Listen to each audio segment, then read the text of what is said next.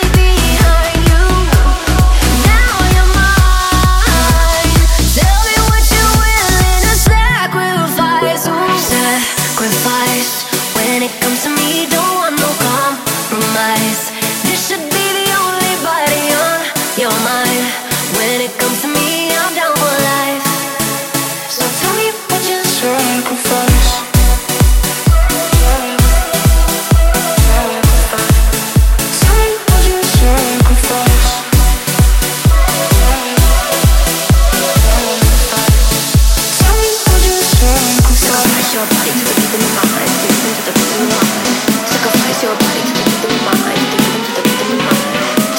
your body to the mind. sacrifice your body Tell me what you sacrifice.